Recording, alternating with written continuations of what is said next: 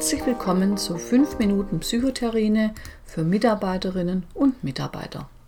Mein Name ist Ursula Dangelmeier, ich bin Diplompsychologin und selbstständige Beraterin und Trainerin für betriebliches Gesundheitsmanagement. In der letzten Folge ging es um die Selbstfürsorge.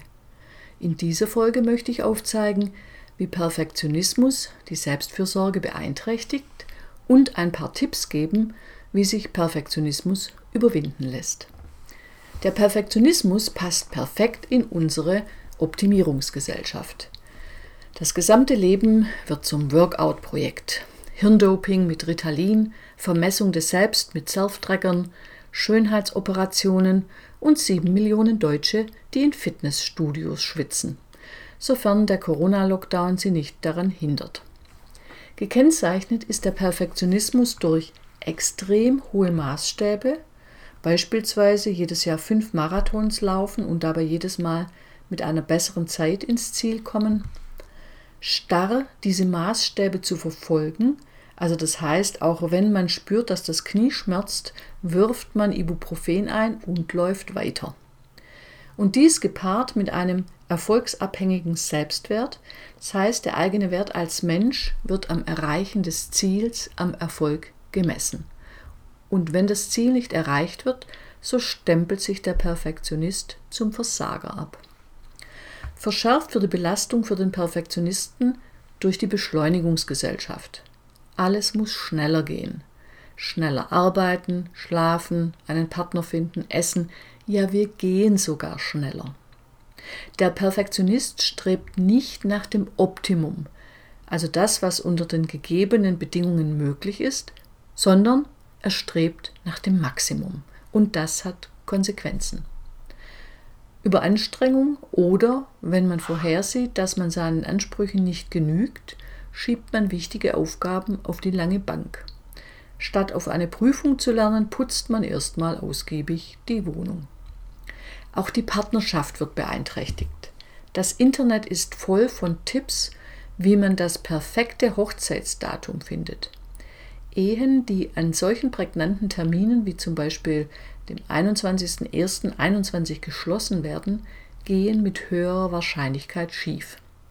Die Alltagsrealität lässt das Traumgebilde einer perfekten Ehe platzen. Perfektionisten sind eher gestresst, da sie sich dauernd bewerten im Hinblick auf das Erreichen ihrer Ziele. Das ist wie eine ständige Prüfungssituation und Ereignisse, die ihren Zielen in die Quere kommen, werden häufig als Ärgernisse erlebt. Und außerdem nehmen Perfektionisten das Eintreten von Störungen häufig vorweg und ärgern sich schon im Vorfeld darüber. Hinzu kommen ungünstige Bewältigungsstrategien wie Grübeln. Perfektionismus ist ein Risikofaktor für psychische Krankheiten von Zwängen, sozialen Phobien, Depressionen bis hin zu Essstörungen. Perfektionismus lässt sich überwinden, indem der Perfektionist lernt, seine hohen Ansprüche zu senken, starre Ansprüche zu flexibilisieren und einen gesunden Selbstwert zu entwickeln. Hier ein kleiner Auszug von möglichen Ansatzpunkten, wenn Sie sich als Perfektionist bezeichnen. Hinterfragen Sie Ihre Forderungen nach Perfektion kritisch.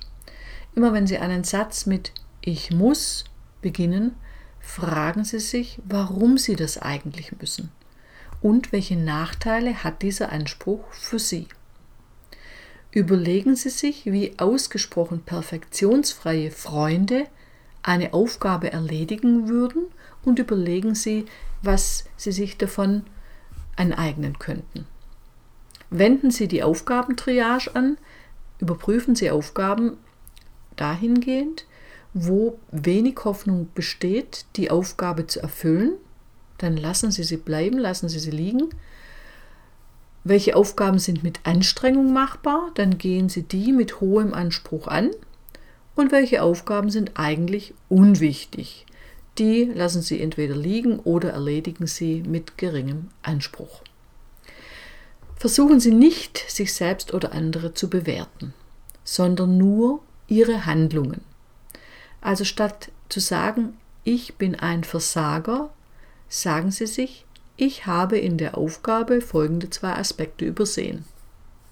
Perfektionismus lässt sich überwinden. Man braucht einen langen Atem und sollte die Umsetzung als Lernprozess sehen mit der Einstellung, dass Fehler nützlich sind und die Entwicklung voranbringen. Coaching kann Sie bei dieser Entwicklung unterstützen. Tschüss, bis zur nächsten Folge. Ihre Ursula Dangelmeier.